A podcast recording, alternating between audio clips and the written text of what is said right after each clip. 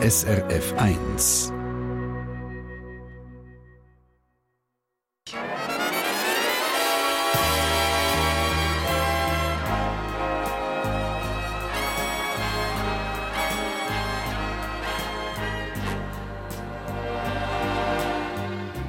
Persönlich.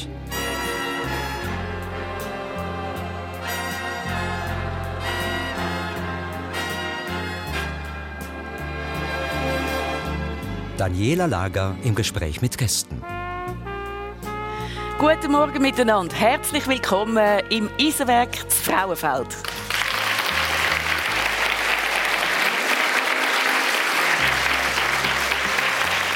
Ja, wir reden hier über das Leben, über Erfahrungen, über Erfolg und Herausforderungen, die meine zwei Gäste bisher gemacht haben in ihrem Leben.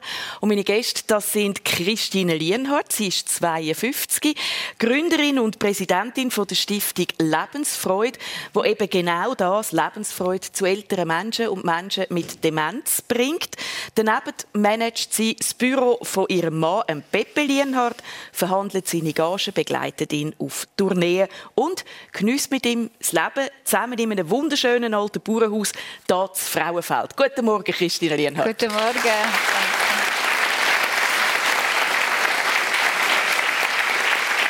Christine Lienhardt, du hast mir mal gesagt, ich habe immer eine rote Nase dabei. Ja. Jetzt auch. Danke vielmals, sogar noch eine für uns. Ich nehme an, wir legen jetzt die mal an, bevor ja, genau. wir weiterreden. Das ist doch gerade ein so. neues Lebensgefühl, oder?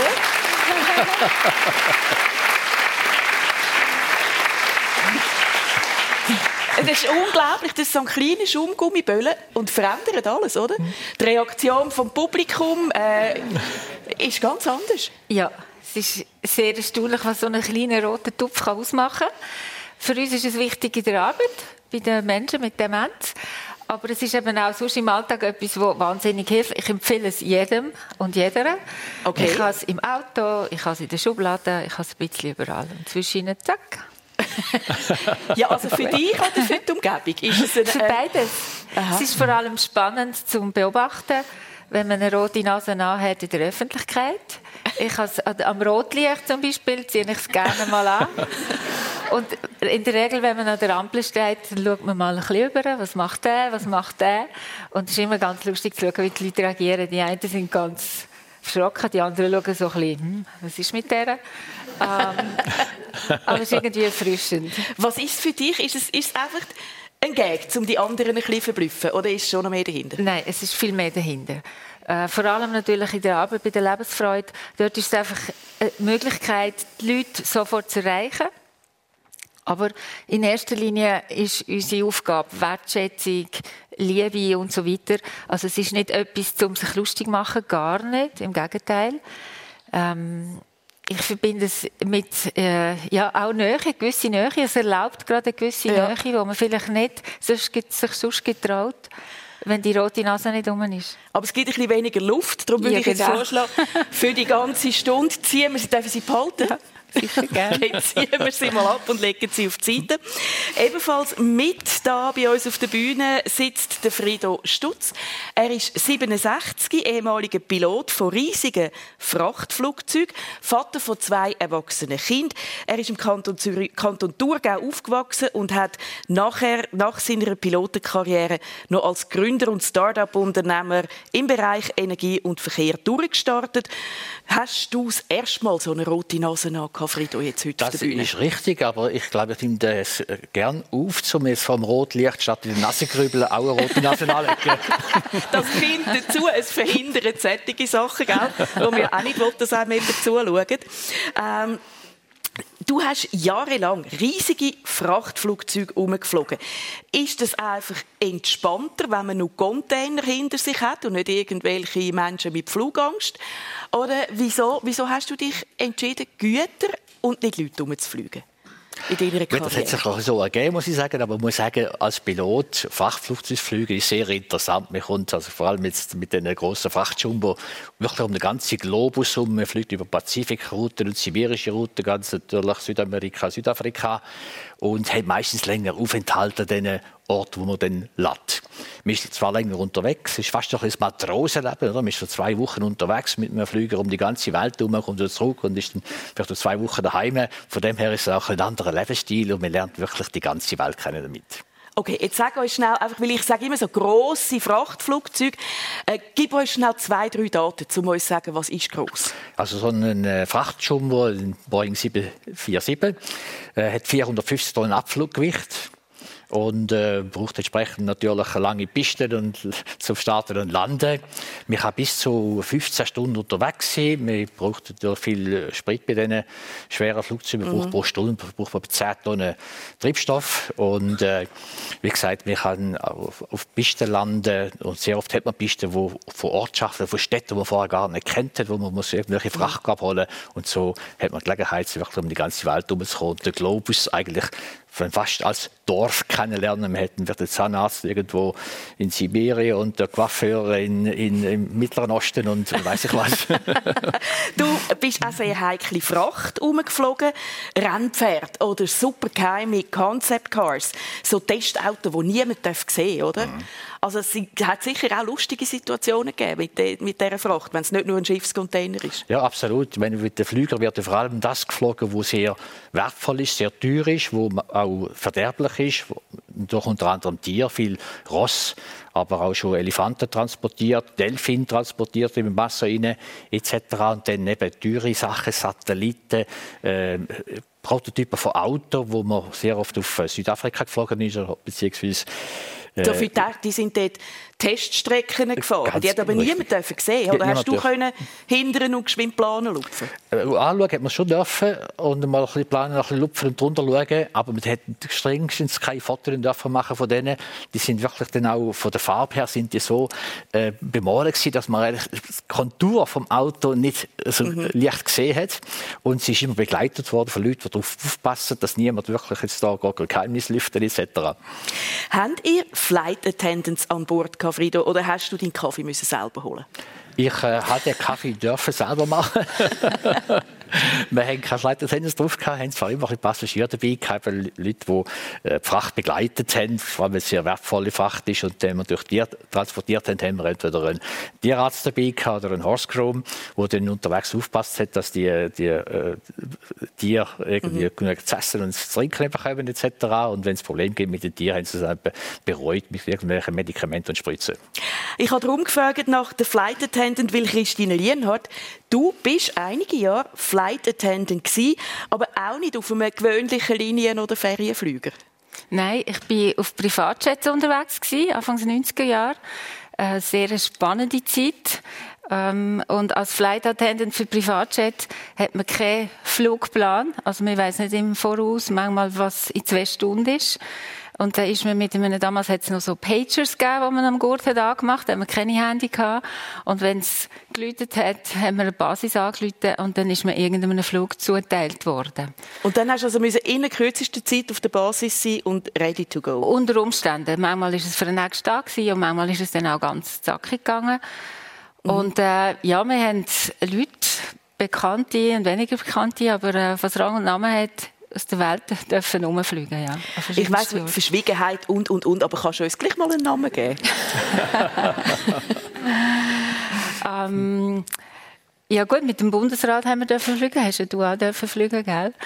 Ähm, also nein, wir haben, ja, das ist von Naomi Campbell über äh, Butros, Butros Ghali zu sehr unterschiedliche, viele Geschäftsleute. Ich bin aus irgendeinem Grund, sehr schnell hat man mich irgendwie eingeteilt in Russland, also, und all die ex-russischen Staaten, äh, Tadschikistan, Kasachstan, all die Stans und Sibirien bin ich sehr oft geflogen. Dort sind vor allem natürlich Geschäftsleute und Politiker unterwegs gewesen. Ähm, Hast du das gern gemacht? Ist das meine, wenn man also denkt, oder, äh, ich will Flight Attendant, dann denkt man New York, Rio, Tokio, aber nicht Sibirien und Tadschikistan. Jetzt also, habe ich am Anfang ähm, Also ich habe schon gewusst, dass es speziell ist, dass man an einen Ort kommt, wo man eben mit einem Linienflugzeug gar nicht hinkommt. Wir sind auch in Zentralafrika an Orten gewesen, wo es einfach wirklich eine kleine Piste quasi im Dschungel hat und wo der, der Privatjet hat können landen. Aber es ist ein riesiges Privileg eigentlich, dass ich in all diese Orte bekomme, ähm, eben Kasachstan oder äh, und da ist man manchmal dann auch ein paar Tage gewesen und hat das auch ein bisschen können anschauen. Ähm, ja, das ist, das ist, wenn ich zurückschaue, das ist ein riesiges Privileg. Das habe ich schaurig gerne gemacht. Jetzt haben wir offenbar miteinander geredet vor der Sendung, weil mhm. du gesagt hast, zum ja. Frido, du hast ja auch Bundesräte rumgeflogen. Habe ich gesagt, Frachtflugzeuge. Jetzt haben wahrscheinlich alle gedacht, welcher Bundesrat wird im Container noch jemand verschickt? Wie ist das gegangen, Frido? Ja, das ist richtig. Also wie gesagt, Bundesräte sind nicht mit dem Fachflugzeug geflogen worden, sondern da haben wir äh, Flüger keines ist im Bundesamt für Zivilluftfahrt, anders ist die Luftwaffe, wo wir mit dem Businessjet die Bundesräte umeinander geflogen haben. Und da sind wir uns schon begegnet, weil wir dann dort mal im Bundesamt für Zivilluftfahrt auch ein paar Flüger verwendet haben in der Gesellschaft, wo Christine geflogen ist. Und da sind wir früher schon mal über den Weg gelaufen, unbekannterweise. Und da haben wir Gemeinsamkeiten, wir dürfen Bundesräte umeinander fliegen. Und das ist natürlich sehr interessant, spezielle Destinationen. Und und äh, die Veranstaltungen, die bei den Bundesräten sind, zum Teil äh, anfänglich haben wir noch ganz kleine Flüger gehabt, fast ein bisschen Sportflüger, wo man die Bundesräte umeinander hat. Ich kann mich erinnern, da sind wir zum Teil an Veranstaltungen gewesen, wo dann Präsidenten von afrikanischen Staaten mit den großen Businessjet oder großen Boeing und Airbus Flüger gekommen sind und wir sind mit diesem kleinen Flüger zwischendrin gestanden und haben immer gemeint, die bringen jetzt nur das Gepäck, aber nicht den Bundesrat selber. ein Leben in der Luft, Frido. Man, man merkt, es ist alles Mögliche geflogen, Militär, äh, Zivil, äh, ein kleiner Jet und dann die ganzen grossen Frachtflüger. Wann und wie ist denn bei dir der Wunsch entstanden, ich will Pilot werden? Der ist schon relativ früh entstanden. Ich kann mich erinnern, wir mit dem Vater im Feld raus waren, und dann ist er so ein Flüger aber durchgeflogen und haben wir über das Flüger diskutiert. Und da hat es einen Klick gemacht und hat gesagt, ich will Pilot werden. Also aufgeschaut, wie alt bist du? Etwa fünf wahrscheinlich aufgeschaut und gewusst, mein Leben. Ja. Ja. Du hast gesagt, du bist mit dem Vater auf dem Feld, er war. Gewesen. Er war Spur, gewesen, das ist richtig. Ja, weil dort noch gesagt, im Islisberg, im Kanton Aargau, ja. in einem Bauernhof. Und dann später, als ich in der ersten Klasse war, hat er einen größeren Bauernhof gekauft im Thurgau, in Ellichhausen. Da sind wir da vom Kanton Aargau in Kanton Thurgau gezogen. Mhm. Und dein Vater hat nicht das Gefühl gehabt, ähm, der sollte mal Bauer werden, der sollte mal den Hof übernehmen, statt da in der Luft herumträumen? Ja, natürlich. Das hätte er, wäre sein Wunsch gewesen, dass ich Bauer geworden wäre. Entweder Bauer oder Pfarrer. Für Pfarrer bin ich dumm gewesen und für Bauer habe ich nicht wollen. und dann ist Pilot geblieben. Und dann bin ich halt Pilot geworden, ja. Du hast vier Schwestern, Frido, in der, äh, mit, mit denen du aufgewachsen bist. Drei leben noch. Wie ist das so gewesen, unter Mädels aufzuwachsen als einziger Bub? Ja, gezwungenermaßen muss man natürlich Frauenversteher sein, mit ah. vier Schwestern auf. Hilft, ja. Äh, wächst, oder? Wird zwar behauptet, ich sehe das nicht, aber äh, hat die gute Voraussetzungen gehabt, zu einem werden eigentlich. Mhm. Und bist du ein bisschen verwöhnt worden? Ist so ein bisschen Hahn im Korb gewesen, ja, oder das, hast du ab und zu auf den Deckel bekommen von der Das kommt darauf an, von welcher Perspektive dass man es anschaut. oder? Ich behaupte natürlich nicht, ich hätte es gleich brav sein, die vier Schwestern, das ist mir nie gelungen, oder? Und äh, die Schwester hat ja gesagt, sie sei verwöhnt worden. Da haben wir immer noch Diskussionen, wer es recht hat. Aha. Jetzt ist es ja nicht ganz einfach, wenn man einfach in den Himmel schaut und sagt, das finde ich noch cool, ich werde mal Pilot. Das haben viele wählen und nicht viel geschafft. Wie bist du eingestiegen in das Business? Wie bist du reingekommen? Äh, mit viel Glück. Also, bei Fremd habe ich wirklich ein Glücksbild. Immer ein bisschen Glück gehabt, dass man dort irgendwo reingerutscht ist. Manchmal quer rein und irgendwie. Aber so hat es eigentlich gegeben. Ich habe dann gesagt, eine gute Voraussetzung zum Pilot wäre sicher Flugzeugmechaniker lehren. Da habe ich eine Lehre gemacht in Flugplatzhalterei, ganz außen im Zipfel. Und äh, so eigentlich die Grundlage gelegt, um wirklich in die Flügerei reinzukommen. Und dann dürfen natürlich die flügerische Vorschulung machen und so dürfen die Kurs machen und die flügerische Ausbildung machen. Mhm. Und so hat eigentlich meine Pilotenkarriere angefangen. Christine Lienhardt, du bist das jüngste von vier Kindern. Ihr sind zwei Buben, zwei Mädchen die Heime. Du bist im Berner Seeland aufgewachsen. Ähm, was hätte es denn aus dir mal sollen geben? Hast du als Kind einen Traumberuf gehabt? Krankenschwester hat man damals noch gesagt. Heute ist es Pflegefachfrau. Aber ich war irgendwie schon so als Kind schon das Krankenschwester und habe alle irgendwie gepflegt und betreut. Und irgendwie, ich, ich weiß auch nicht, früher hat man noch nicht so Berufsberatung und, und sich andere Berufe angeschaut. Für mich war das einfach so klar gewesen. Ich werde mal Krankenschwester, hatte dann auch einen Ausbildungsplatz gehabt, eigentlich, mhm. im Kantonsspital in Liestel. Und dann bin ich ins Welschen, wie man ja eigentlich, äh, damals hat man immer noch ein Jahr ins Welschen oder irgendetwas anderes machen, bevor man dann hat die Lehre angefangen hat. Nach, der, nach der Schule, gerade für genau. das, ja. Und ich bin ins Welsche, bin schaurig gern gegangen und bin dann auch schaurig gern geblieben, ganz ehrlich gesagt. Ich bin dann 20 Jahre im Welsche geblieben und habe während dem Welschlandjahr als Au-pair auch meine ganzen Pläne völlig auf den Kopf gestellt. Was ist denn passiert? Also erstens mal habe ich mich verliebt. Ähm, und dann habe ich äh, mit dem Französisch, ich habe wirklich, ich kann nicht sagen wieso, aber Französisch ist nach wie vor meine Herzenssprache. Ich habe das vorher in der Schule gelernt, aber das hat einfach geklappt, sehr schnell. Habe ich wirklich, in drei Monaten habe ich wirklich richtig gut können mithalten Und durch das bin ich natürlich auch in Berührung gekommen mit anderen Sachen, bin neugierig geworden und habe gefunden, nein, jetzt Deutschschweiz zurück das, das, das mache ich nicht. Kann dann hast du KV gemacht? Und dann habe ich das KV gemacht in Lausanne. Genau. Auf einer Bank? Auf einer Bank. Das ist schon ganz ist etwas anderes. Und wie bist denn du von der Bank in die Luft gekommen? ja, ich bin nicht so wirklich der Finanztyp, aber das KV auf der Bank war eine extrem gute Grundlage. Äh, dass ich reisen wollte, das habe ich schon gewusst. Und ich habe dann auch sehr schnell nach dieser Lehre, habe ich schon immer geschafft und ich habe dann sehr schnell gewusst, wenn ich da arbeiten und so viel verdienen, dann nach dort das Ticket nach dort kostet so und so viel. Ich habe ein bisschen so funktioniert. Und nach meinem äh, Aufenthaltsjahr in Amerika, als ich zurückgekommen habe ich mich dann beworben bei, einer, eben bei der Aeroleasing und habe gefunden, so, jetzt probiere ich das mal ein paar Jahre. Und deine Eltern haben die das mitgemacht? Oder haben sie gefunden, schade, da ist jetzt wirklich die Seele von einer Pflegerin verloren gegangen?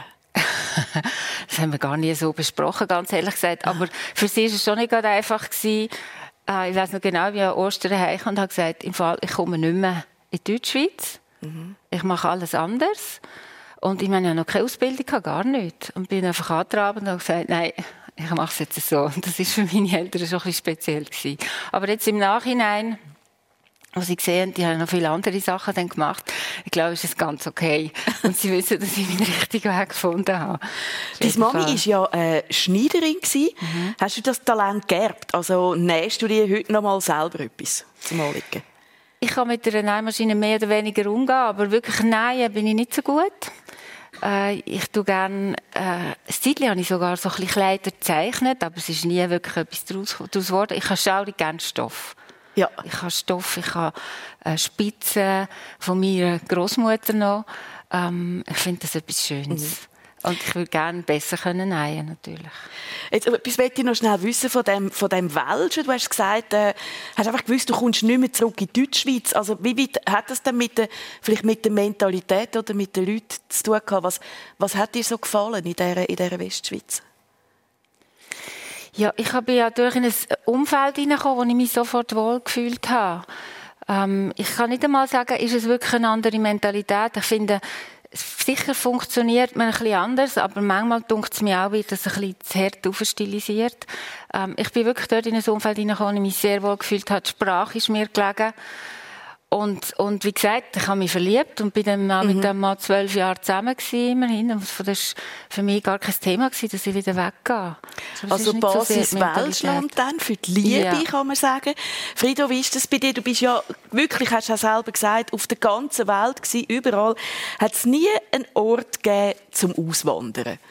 Denkt hast, da bleibe ich jetzt? Mal, eigentlich wollte ich immer auf Amerika auswandern. Als Jugendlicher ist das mein Ziel. Ich habe mich auch x-mal beworben, um die Green Card zu bekommen. Habe sie sogar mal bekommen. Aber dann war gerade ein dummer Moment gewesen, wo die dann Umstände nicht gestimmt haben zum Auswandern, auch wegen verliebt und so natürlich. Und dann eben gleich da geblieben und die Green Card leider wieder verloren. Aber irgendwann, wenn, sagen wir jetzt mal, die Familie draus ist oder so, hätte man ja noch können. Hat sie dann nicht mehr gereizt? Das hat man schon können, aber man hätte irgendwo ein Beziehungsnetz und das einfach aufgeben. Schlussendlich ist man auch dort daheim, wo man auch Freunde hat und ein Beziehungsnetz hat und in dem Sinne ist das äh, nicht mehr so aktuell geworden mit Auswandern. Deine Frau ist bis vor zwei Jahren auch noch geflogen. Sie ist Flugbegleiterin mhm. äh, bei der Swiss gsi. Haben die euch so im Transfer zugewunken, wenn du angekommen bist und sie abgeflogen ist? Also sieht man sich da überhaupt noch, wenn beide um die Welt reisen?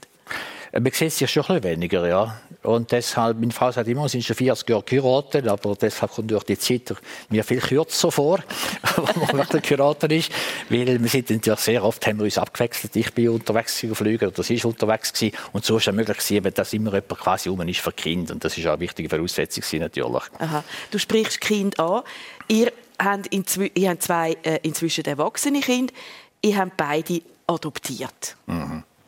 Das ist richtig, ja. Meine Frau hat eigentlich den Wunsch gehabt, zum äh, adoptierte Kind zu haben oder eigene Kind. Sie ist dann bei den adoptierten Kindern eigentlich geblieben. Und wir haben zwei Kinder adoptiert, ein Mädchen aus äh, Bombay, Indien und ein Bub aus Delhi in Indien, aus einer äh, Organisation von der Mutter Teresa. Meine Frau war viel in Indien gewesen, und dann ist dort eigentlich die Beziehung entstanden aus einem Kinderheim und dann haben wir das eingeleitet, um dort äh, Kinder zu adoptieren. Jetzt, jetzt stelle ich mir so vor, oder, wenn man, äh, wenn man Kind überkommt, die sagt, die hätten auch noch eigene Welle. Zu dem ist es dann nicht gekommen. Mhm. Aber dann wartet man neun Monate und dann nimmt man, was kommt, sage ich jetzt mal, oder?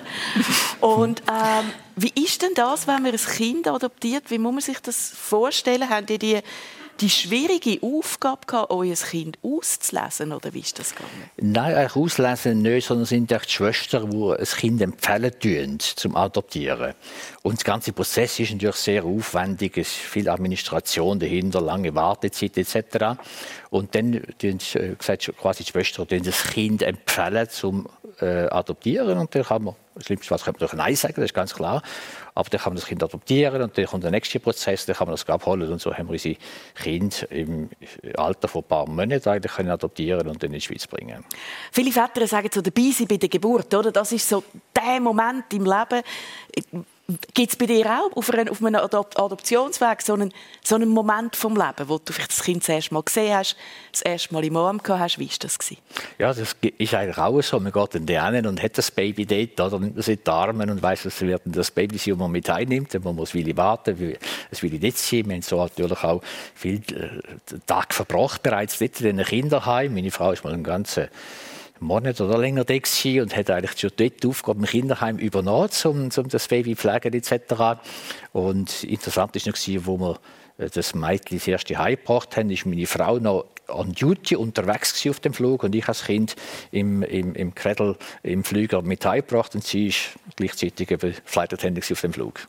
Also das Mami quasi wow. hat geschafft und der Papi hat äh, dem, dem Krippli und dem Kind geschaut. Das kann man so Flug. sagen, ja. ja.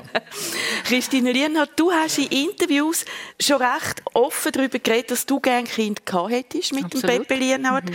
Und, äh, aber dass er, glaube nicht hat wollen, nochmal eine Familie anfangen. Genau. Wir haben ja einen relativ grossen Altersunterschied. Und ich bin auch nicht mehr ganz jung, ich war 35, als wir uns lernen kennen. Und, ähm, aber für mich war eigentlich wäre er schon da gewesen. Absolut, sehr schnell. Ich ich das Gefühl gehabt, mit dem hätte ich jetzt sofort Kind. Und, aber für ihn natürlich mit 59 damals, äh, ist es einfach kein Thema mehr gewesen. Mhm. Und wir haben dann, wir haben viel darüber geredet, aber es ist für mich dann auch schnell klar gewesen, dass ich eigentlich die Entscheidung also muss fällen für mich. Entweder entscheide ich mich, dass ich bei ihm bleibe, oder wir trennen uns wieder und, und ich schaue quasi weiter. Aber ähm, ja, für mich ist er der wichtigste Mensch. Mhm. Aber dann hast du also gesagt, hast dich sehr aktiv entschieden und gesagt, der Teil in meinem Leben wird nicht stattfinden. Ja, genau. Ähm, das klingt natürlich jetzt so rational. Ja. Und man zählt sich dann auch alle Vorteile auf, die man hat, wenn man kein Kind hat, dass man eben dann schnell auf Paris fliegt oder schnell dies und jenes macht.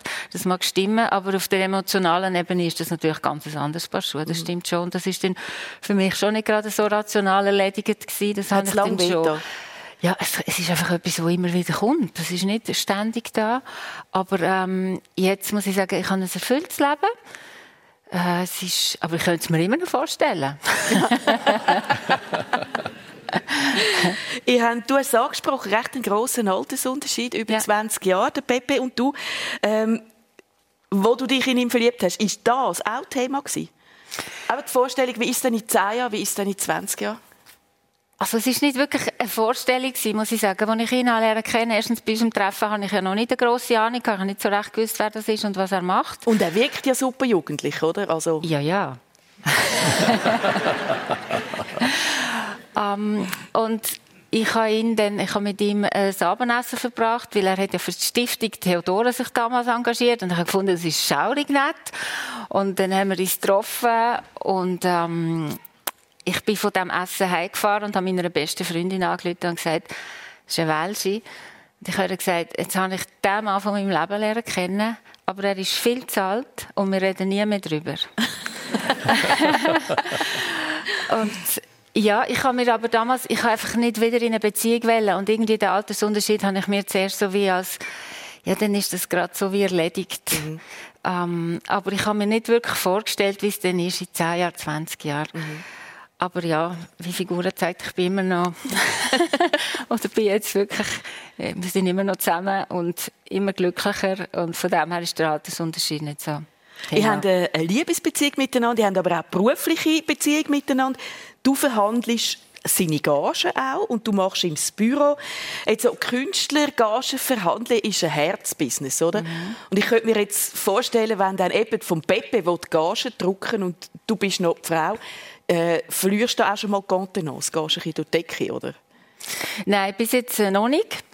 Äh, aber ich denke schon, es ist noch spannend, gerade so als Frau, wenn eine Frau sich eher so wehrt, dann hat sie eher mal schnell Haar auf den Zähnen. Wenn es ein Mann macht, ist es ein guter Geschäftsmann. Das mhm. ist eine Tatsache. Aber das ist jetzt nicht nur in diesem Business so.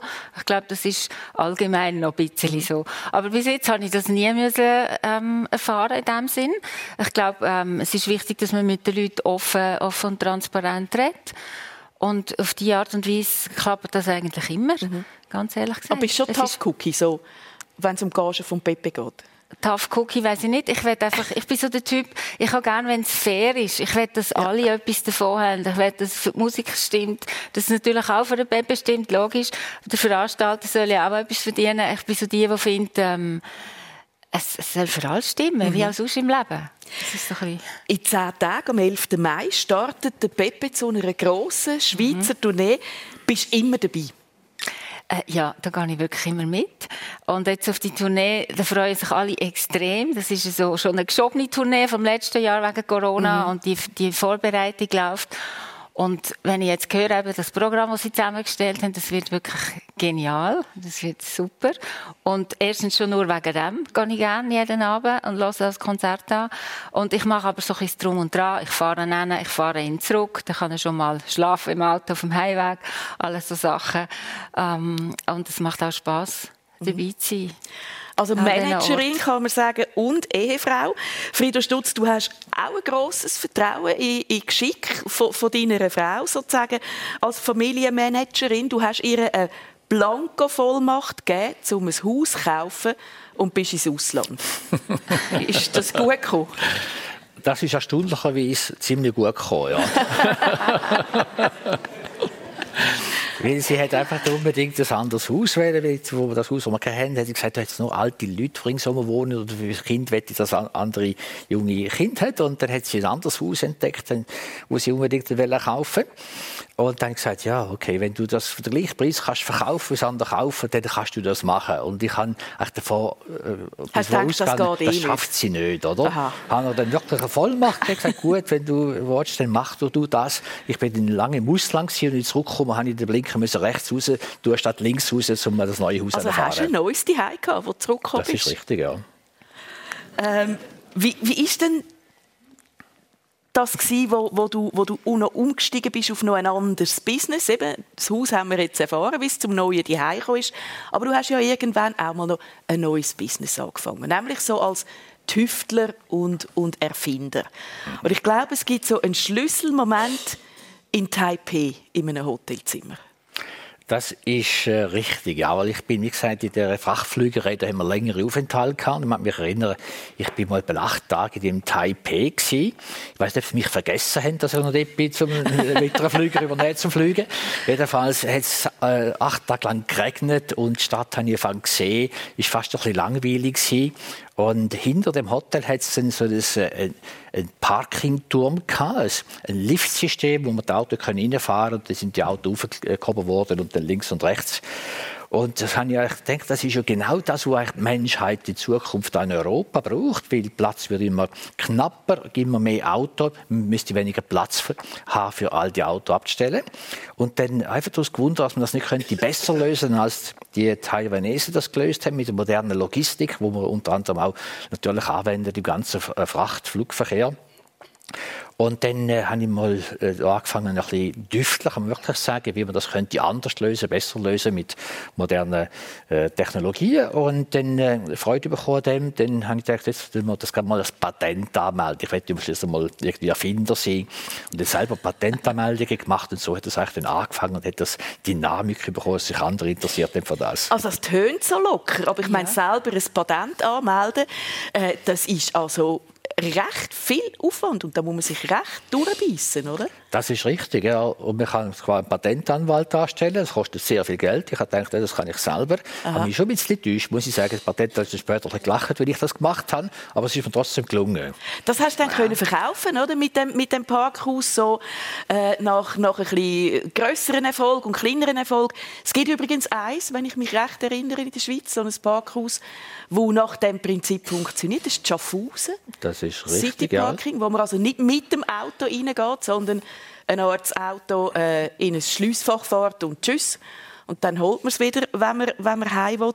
Und jetzt machst du das Gleiche mit Velo. Und auch da stehen jetzt schon vier so Velotürme rum, wo, wo, wo die Velo so reingefahren in ein, in ein Depot und übereinander gestapelt äh, werden mit einem Paternoster-System sozusagen. Äh, und du kombinierst auch noch Wind- und Solarenergiesystem für Hausdächer. Ist das so ein dein ganz persönliche Kompensationsprojekt für deine Flügerei? Du hast uns eingangs gesagt, was du Kerosin verflogen hast in deinem Leben. Das lange für viel schlechtes Karma. Bist du jetzt da etwas am Ausgleichen? Gut, ein schlechtes Gewissen habe ich wegen dem nicht, weil jemand muss den Job machen als Pilot. Das Zeug umeinander fliegen. Wir brauchen es schließlich und kaufen es. Äh, aber es ist schon so, Pilot ist ein wunderbarer Beruf, aber es ist sehr unkreativ. Wir stellt der Flüger ran und dann sieht man nicht, was man gemacht hat. Und das ist vielleicht ein bisschen Kompensation gewesen, eben um das Kreative noch ein bisschen ausleben und etwas bewirken, wo auch, äh, sagen, wo man sieht und wo ein, ein sozialer Beitrag ist für die Gesellschaft. Mhm. Aber es ist doch beides im Umweltbereich eigentlich, oder? Es geht um, um, um Velo jetzt, wo du, wo du förderst mit diesen Veloparkingtürmen. Mhm. Und äh, die Wind-Solarenergie mhm. äh, sind nachhaltige Projekte. Also was für ein Herzensanliegen ist denn dir das? Du, wo die Welt immer von oben gesehen hast, wo wir jetzt äh, ein bisschen auf sie schauen Ja, ich glaube, beides ist wirklich ein, ein Beitrag zu einer besseren Lösung, zu, äh, so, für, für, sagen, für die Gesellschaft auch, zu eben weniger, weniger Fläche brauchen, mehr Grünfläche haben in Städten etc. Oder eben nachhaltige Energie. Und das ist das Problem, ist auch sehr aktuell wieder mit der ganzen Energieversorgung. Und das Ziel ist eigentlich, dass äh, Gebäude selber autark können werden, energieautark, wo mit Photovoltaik Aha. und Wind etc. und anderen äh, Ressourcen kann selber der Strom produziert werden, den man braucht. Also du willst etwas verändern für die Zukunft, du willst etwas, etwas hinterlassen. Ja, das kann man so Eine sagen. Bessere ja. Welt. Ja, ja. Ähm, Christine Lienhardt, du bist heute also man geht über früher den Beruf als, als Flight Attendant. Heute bist du sehr sozial unterwegs auch. Hast von null auf in den letzten zehn Jahren eine Stiftung aufgebaut, wo Eltern und dementen Leute in Heim Lebensfreude bringt. Indem dass dort Künstlerinnen und Künstler vorbeigehen und äh, eben äh, mit diesen Leuten äh, denen Unterhaltung bringen und Freude. Angefangen hat das Engagement eigentlich so, die Art von Arbeit über McDonalds bei dir, oder? Ja, hast du Nein, ich bin, ich habe zwischen mal einen Job bei McDonalds und habe dann auch für Ronald McDonald's House Charity geschafft. Das ist so mein erster Job in einer Stiftung und auch Fundraising. Und es ist gar nicht so einfach, Fundraising zu machen, wenn du McDonald's im Namen hast. Mhm. Ähm, das ist eigentlich noch gerade so eine gute Erfahrung gewesen. Und nachher bin ich zu der Stiftung Theodora gekommen. Mhm. Ich habe die kennt durch nochmal einen anderen Job, den ich früher hatte. Und die haben sich in der Deutschschweiz besser etablieren. Also die schickt Löhne und Künstler in Kinderspitäler genau, zu, den Kindern. Genau. Und ich durfte das dürfen in der Deutschschweiz wirklich größer machen und ähm, habe immer mehr Anfragen bekommen aus Alters- und Pflegeheim im Verlauf der Jahre. Ja. Habe dann aber immer müssen ablehnen, weil die Stiftung Theodora ist fokussiert auf Kind. Ähm, und mir hat das irgendwie schon gefuchst und ich habe gefunden, das kann es nicht sein. Es ist so eine grosse Nachfrage scheinbar und bin dann dem nachgegangen und aus dem heraus habe ich dann das auch äh, gegründet, zusammen mit zwei anderen Personen. Der eine ist noch dabei, das ist äh, der Antonio Morano, der unser künstlerischer Leiter ist. Und wir zwei sind so die äh, riesenden Personen, die das so vor vorwärts treiben. Also es braucht viel Biss. Mhm. Äh, wenn man einfach muss, also ist, ist auch Klinken putzen, sage ich jetzt mal. Also, mit, mit null Kapital angefangen. Du musst irgendwie Leute überzeugen, dass sie ihr Geld dort rein tun, um dementen und älteren Menschen eine Freude zu machen. Genau. Wegen dem haben wir zuerst auch einen Verein gemacht. Und dann kannst du anfangen mit null Rappen. Dann musst du nur drei Personen sein und einen Verein gründen. Und wir haben ähm, zuerst auch Pilotbesuche gemacht. Wir haben mit den Altersheimen geredet, wie wir es machen, für Ausbildungen zu haben für diese Künstler. Weil es ist ja nicht einfach ein Klon, der da jetzt ein bisschen lustig ist. Das ist wirklich viel, viel mehr. Eben Wertschätzung mhm. und ähm, Respekt und so weiter. Und ähm, die, jetzt habe ich gerade den Faden verloren, wenn ich schon die rote Nase da habe. lass, mich, lass mich schnell verloren. das gerade ein bisschen weitertreiben. Woher, woher kommt das soziale Engagement bei dir?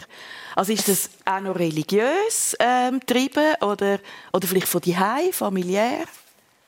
Also meine Mami ist immer in die Altersheim äh, äh, vorlesen, Mundart. Sie kann auch gut Mundart lesen und das habe ich schon mitbekommen. Ähm, sie war also immer eine engagierte Person gewesen für mich ist es, ähm, wie soll ich sagen, ich habe gemerkt, einfach das Bedürfnis und ich, ich mache das gerne. Das ist etwas, was mir riesig Spaß macht. Es ist, es, ist, es ist auch eine Herausforderung. Es ist nicht einfach nur äh, sozial sein. Mhm. Jetzt gerade eben zum Thema, komme ich wieder drauf, es ist eine Herausforderung, vor allem auch für Betagte, Hochbetagte, für Personen mit einer Demenz, so etwas zu machen. Für Kinder ist das muss ich ganz ehrlich zugeben, viel einfacher gewesen, jetzt also Geld Mittel zu finden, Mittel zu finden, genau, ja. ähm, zum, zum das zu finanzieren.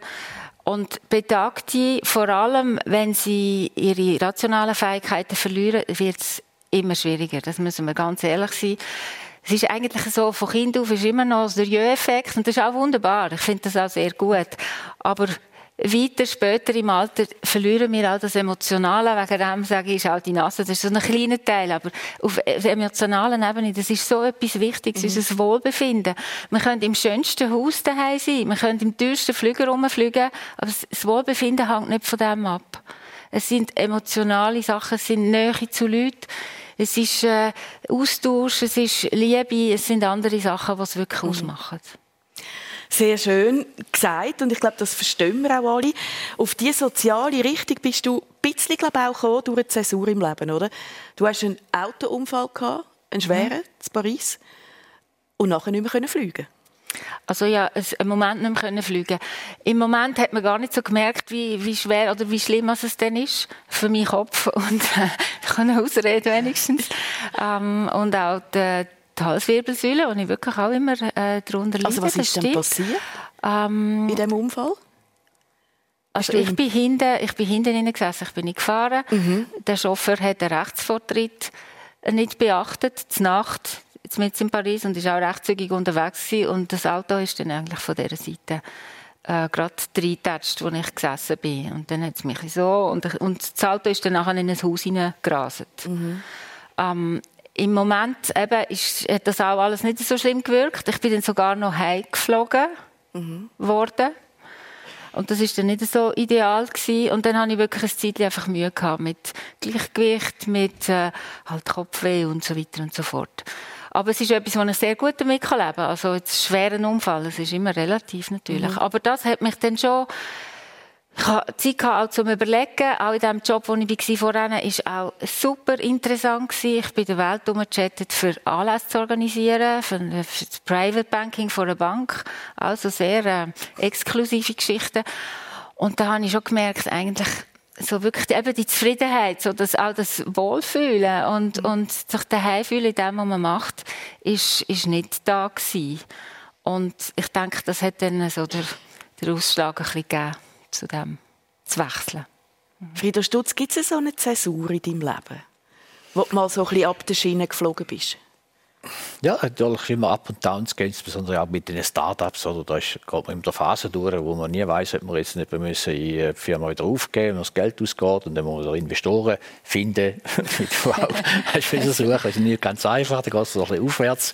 Und es ist halt so, gerade bei den Startups muss man immer etwas entwickeln, also vorweisen, was man erreicht hat und dann findet man vielleicht wieder einen Geldgeber und so, es ist ein Teufelskreis. Und so sind wir durch die Phase durchgegangen mit den verschiedenen Firmen, wo man ein paar Mal denkt, jetzt müssen wir dann wirklich, es geht uns wirklich dann etwa den, den Saft aus, oder? Ist dir, ist dir mal nachgegangen? Also so, weißt, mit, mit Existenzangst oder wo du wirklich denkst, was mache ich jetzt da, was mache ich morgen? Ja, das ist einige Mal vor. Wie gesagt, man geht eine Phase durch, wo man einfach plötzlich nicht mehr weiter weiss und dann muss man ein Glück haben und man sagen, wir haben auch viel Glück gehabt und, und äh, wenn man so Startups aufbaut, dann muss man ein paar Mal noch ein Glück haben, ist das Glück mit Investoren finden, ist das Glück mit Kunden finden etc. Und da haben wir schon ein paar Mal so Phasen durchgemacht, wo man sagt, jetzt haben wir mega Schwein gehabt. Mhm. Christine Stutz, ich möchte noch, äh, Christine Stutz, Christine Lienhardt, jetzt mache ich das durcheinander. Ähm, nehmen wir das nicht persönlich. Alles gut. ich möchte noch auf etwas kommen, wo ich dich besucht habe vor dieser Sendung, vor drei Wochen, mhm. äh, um dich kennenzulernen, ist ein etwa zwölfjähriger Bub mit, dem, mit deinem Hund im Garten rumgetobt und hat mit dem Hund gespielt. Und dann hast du mir gesagt, ja, äh, das sei äh, der Sohn von, einer, von einem ukrainischen Ehepaar der am Vortag bei euch eingezogen ist. Und als ich dich gefragt habe, darf ich, darf ich in der Sendung über das reden, ich gesagt, ungern. Ja. Weil ich will nicht, dass man mir vorwirft, äh, wir machen mit dem sozialen Engagement quasi Werbung. Ich will jetzt aber doch mit dir darüber reden, weil ich finde es speziell. Es sind keine zwei abgeschlossene Wohnungen. Ihr habt, glaube ich, eine Küche mhm. oder so, die ihr euch teilt. Sind die Leute etwa drei Wochen äh, bei dir, die Familie? Erzähl mal, wie geht das so mit dieser Flüchtlingsfamilie? Es geht gut. Ähm, es ist, es ist, äh, also es ist nicht, ich habe nicht das Gefühl, dass man uns das vorwirft, aber ich will das irgendwie auch nicht so als Lienhardt haben jetzt auch noch Familie und müssen jetzt mit dem noch quasi in die Medien gehen. Das ist für uns ganz wichtig, das ist aus unserer Überzeugung und wir haben ein grosses Haus, wo viel Platz hat, einen grossen Garten und dann kann man das auch gut teilen. Jetzt für uns ähm, ist das gut machbar. Wir haben ganz wichtig, eben das Badzimmer und alles haben sie für sich. Das ist ja schon mal sehr wichtig. Aber sonst, unser Haus ist so konzipiert, dass bei der Renovation sind alle Räume in ihrer ursprünglichen Größe klar worden. Das heißt, es sind nicht so große Räume. Wir haben nicht ein loftmäßiges Haus. Mhm. Und da hat man eigentlich immer Privatsphäre. Das heißt auch im Wohnzimmer, sie spielen Schach im einen Stübli, wir sind vielleicht am Tisch oder eins ist in der Küche. Man merkt das gar nicht so fest. Und ich muss sagen, sie sind sehr, sind sehr angenehme Leute. Äh, sie sind wegen oder dank dem Hund zu uns gelangt, weil sie ihren Hund haben zurückgelassen Und für sie ist, ist das sehr emotional. Ähm, aber sie haben sich sehr gut und, und sich auch mit dem gut, wie soll ich sagen, äh, sie sind sehr dankbar natürlich, aber wir haben ein sehr normales Verhältnis. Mhm. Ich höre oft jetzt, es sind ja ganz viele Sendungen, wo man hört, ja. uh, und das läuft nicht und dieses nicht und die tun so. Ähm, ich glaube, bei uns ist es wirklich, wir haben uns auch nicht auf etwas eingestellt. Wir haben keine Erwartungen gehabt, das darf man auch nicht haben. Ähm, man nimmt wirklich die Leute einfach, die kommen, so wie sie mhm. sind und in dem Zustand, wie sie sind. Und dann muss man ihnen das auch lassen äh, wenn sie jetzt halt im Zimmer wetten bleiben den ganzen Tag. Bei uns ist jetzt das nicht der Fall. Ähm, aber ich glaube, das müssen wir einfach akzeptieren. Ähm, und aus dem Grund jetzt für uns, glaube ich, geht es recht gut. Wir reden auch recht oft miteinander. Wir können kommunizieren in Englisch. Sie können sich in Englisch und haben schon wahnsinnig Fortschritte gemacht in diesen drei Wochen. Der Bub geht in die Schule schon seit einer Woche, geht wahnsinnig gerne in die Schule, darf ein Velo brauchen von jemandem, der heute auch da ist und ist einfach nur glücklich, mit dem Velo rumzufahren. Ähm, ja, es geht gut. Sie kochen, wir kochen, wir essen zusammen, manchmal nicht, manchmal schon. Es geht dir ans Herz, geht, das Schicksal ja, von diesen ja. Leuten, oder? Merke ich, das geht recht nach. Danke vielmals, Sorry. dass du es machst.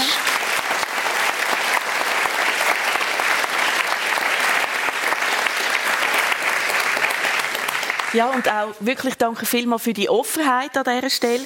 Äh, Frido Stutz, ähm, gehen wir ganz auf eine andere Richtung noch am Schluss von dieser Runde, von dem persönlich. Ich möchte noch kurz mit euch über Sport reden. Das ist ganz, ganz wichtig im Leben von dir und von deiner Frau. Ihr seid, glaube beide mit dem Tennisschläger jahrzehntelang unterwegs gewesen, gell? Das ist äh, richtig. Ich muss sagen, vor allem meine Frau, sie ist äh, Tennisunterricht gegeben, Junioren ausbildet lange im, im, Club und natürlich unsere Kinder auch entsprechend noch ein bisschen aufs Tennis hineingebracht und der Sohn ist äh, wirklich mal ein sehr guter Tennisspieler gewesen, muss ich sagen. Er ist lang äh, Schweizer Meister gewesen in seiner Alterskategorie oh, und, jawohl, und äh, hat da eigentlich äh, sehr viel, sehr aktiv und sehr gut Tennis gespielt. Ist durch laufend unterwegs gewesen, jedes Wochenende irgendwelche Tennisturnier gefahren und dort äh, die Matches angeschaut und so. Das ist eine interessante und intensive Phase gewesen. Christine, bei dir ist Sport auch wichtig. Du hast sogar mal selber Fitnesstrainings gegeben, oder? Mhm, ich habe sogar mal ein Fitnessstudio gehabt. ich habe so viel Zeug gemacht und ja, eigentlich man das auch. sehr unstet und instabil sehr wahrscheinlich ähm, beschreiben.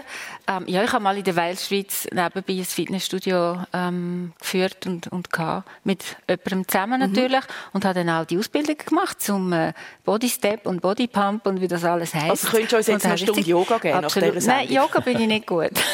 Was würde man dann bei dir machen? Bei mir würde es schon ein bisschen mehr so ein bisschen mit Gewicht und so und ja, viel Machst Bewegung. du noch etwas in die Richtung? Im Moment sehr wenig, ganz ehrlich gesagt. Aber wir haben einen grossen Garten, wo ich sehr gerne auch drin aktiv bin, wenn ich Zeit habe. Und sonst halt mit dem Hund. Ich bin sehr viel mit dem Hund unterwegs. Mhm, mhm.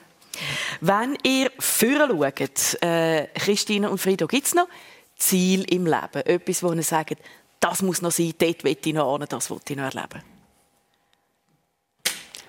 Also Ziel, also so Träume, ja. Ideen, Ideen habe ich unendlich viel und es interessieren mich auch so viele Sachen. Manchmal denke ich, Jesus Gott, ich will noch das und jenes und sowieso. Aber eigentlich das, was ich mache, ich habe, man hat jetzt gemerkt, ich habe verschiedene Jobs gemacht in meinem Leben. Jetzt, die Lebensfreude ist so wirklich mein Baby. Aber es hat so viele Sachen, die mich interessieren, die ich vielleicht noch mache. Ich kann dir jetzt nicht eins sagen, das ist unmöglich. Willst du mir nicht irgendeine Idee geben, was, Eine Idee geben? was so ein bisschen auf der Wunschliste ist? Zuoberst auf der Wunschliste? Also sicher, mit meinem Mann werde ich noch ähm, Alaska, Kanada so machen. Mhm. Er ist immer eher in der Trope unterwegs und ich will mit ihm dorthin. Ich liebe Bären. Das ist so mein Lieblingstier und ich will dorthin. und kommt damit? Ist er bereit? Ja, ich glaube schon. Zu ja, ja. für dich? Doch, doch. also Reisen, Alaska, Kanada mal noch gemütlich, eben nicht als, nicht als Beruf. So ein bisschen auf der Wunschliste, Frieda, bei dir? Äh, ich bin ja oft über den Kilimanjaro auf Nairobi geflogen und habe mir mal vorgenommen, ich möchte mal noch besteigen. Das wäre so etwas, was ich noch wow. auf der Wunschliste hätte. Und scheinbar ist das noch machbar mit meinem Alter noch, weil ein Bekannter von mir das kürzlich gemacht, ist ein paar älter. Das ist ein Flüger ist, habe ich lange nicht mehr geflogen, muss ich sagen, seit ich pensioniert bin. Und bin eigentlich äh, viele verschiedene Flugzeugtypen und, und Möglichkeiten gehabt mit der Flügerei. Was ich noch nicht gemacht habe, ist Ballonfahren. Das steht dann auf der Wunschliste. Wow. Und das kommt also irgendwann auch mal noch wieder in die Luft, aber ja, eben ähm, im Körbli kann man sagen, genau. steht im Jumbo. das ist so ein bisschen führen. Jetzt würde ich gerne vielleicht noch mal ein bisschen zurückschauen, wenn ihr jetzt euch überlegt, was alles war, so viel erlebt. Schöne Regret rien. Würdest du das sagen, Frieda? Äh, schöne Erlebnis meinst du? Oder wie Einfach, wenn du zurückschaust auf dein Leben, würdest du sagen, nein, es tut mir eigentlich, ich bereue nichts.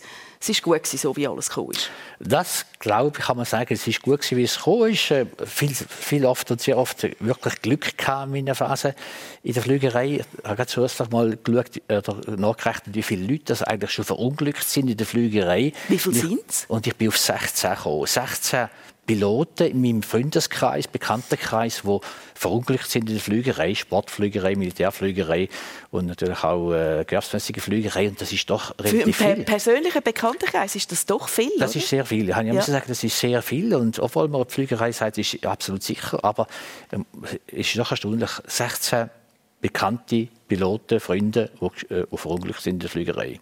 Also hast du einen, einen guten, starken Schutz. Muss ich sagen, habe ich wirklich äh, mega schweinkhaft ja. gesagt. Ja. Bei dir der Blick zurück, Christine Lienhardt, schöne Regrette Non, je ne regrette rien du tout. Ähm, ich habe sicher manchmal ein bisschen komische Kurven gemacht und äh, es ist nicht immer gerade so super. Meine, meine Entscheidungen oder meine Wahlen, die ich getroffen habe, sind sicher nicht immer ideal gewesen, aber am Schluss, wenn ich sehe, wo ich jetzt bin und ähm, ja, bin ich eigentlich sehr dankbar und sehr glücklich. Komm, jetzt ziehen wir auf den Schluss gerade noch mal schnell die rote Nase an. Sehr gerne. Weil wir haben ja gemerkt am Anfang schon, es verändert tatsächlich etwas. Und ich will zum Abschluss von dieser Sendung von euch noch gerne wissen, wann ist mal etwas richtig Peinliches passiert? Im Leben, wo man denkt hat, yes, Gott. Darf ich bei dir anfangen, Christine? Gibt es so einen Moment, wo man denkt hat, oh mein Gott, jetzt beam mich ab, Gott, die einfach nicht mehr da sind? ja, es gibt, glaube ich, mehrere von denen. ähm, aber einer, wo mir wirklich, wo mir jetzt gerade so in den Sinn kommt, das ist... Äh, Ihr habt das vielleicht, nein, das haben sie noch nicht alle erlebt, aber auf jeden Fall, ich war im Migros mit, meinem Einkaufswägeli und ich habe gemerkt, irgendetwas irgendetwas stört da und hat dabei und hat dann immer so mit dem Schuh und so und irgendwann habe ich mal geschaut und ist mal so viel vom Nylonstrumpf vom Vortag hat rausgeschaut. und ich habe dann, also zuerst peinlich, bei mir ist dann so, ich habe dann selber ab mir einfach müssen lachen. Ich habe so fest müssen lachen und es ist wieder lustig eigentlich, wie die Leute drumherum reagieren. Aha. Die dann so ein bisschen mitleidig, die nicht wirklich hinschauen, die dann schon hinschauen. Und dann habe ich angefangen, an diesem Strumpf zu ziehen und der ist sehr lang, wenn du dran ziehst.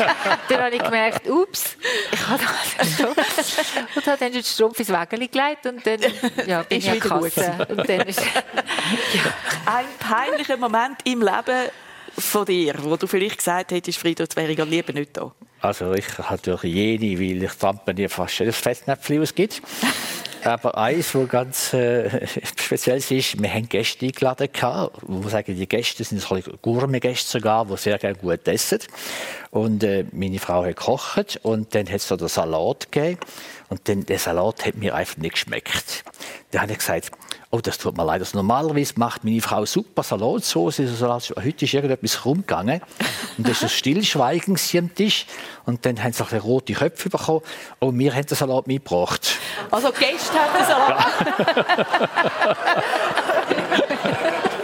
Ja. Bist aus dieser Nummer wieder rausgekommen?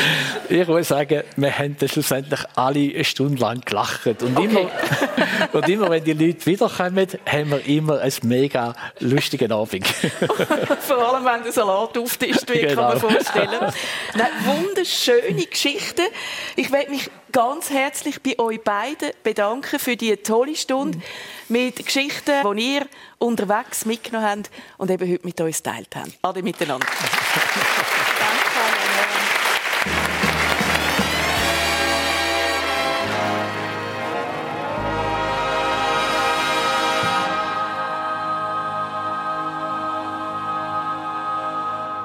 Sie haben die Sendung persönlich gehört. Die ist aus dem Eisenwerk zu Frauenfeld gekommen. Eine Wiederholung vom 1. Mai mit der Daniela Lager und ihren beiden Gästen, der Christina Lienhardt, Managerin und Ehefrau von Pepe Lienhardt und Präsidentin der Stiftung Lebensfreude und dem Erfinder und Start-up-Gründer Frido Stutz. Und nächste Woche da hören Sie die Wiederholung vom 20. März aus dem Casino Theater Winterthur, dann mit dem Christian Zeugin und der Komikerin Tamara Cantieni und dem Gastronom Michel Becklar in der Runde. Aber gut, so lange warten müssen Sie ja nicht. Sie können auch gerade jetzt schon online gehen auf srf1.ch und dort verschiedene Sendungen vom persönlich nachhören. Eine Sendung von SRF1. Mehr Informationen und Podcasts auf srf1.ch.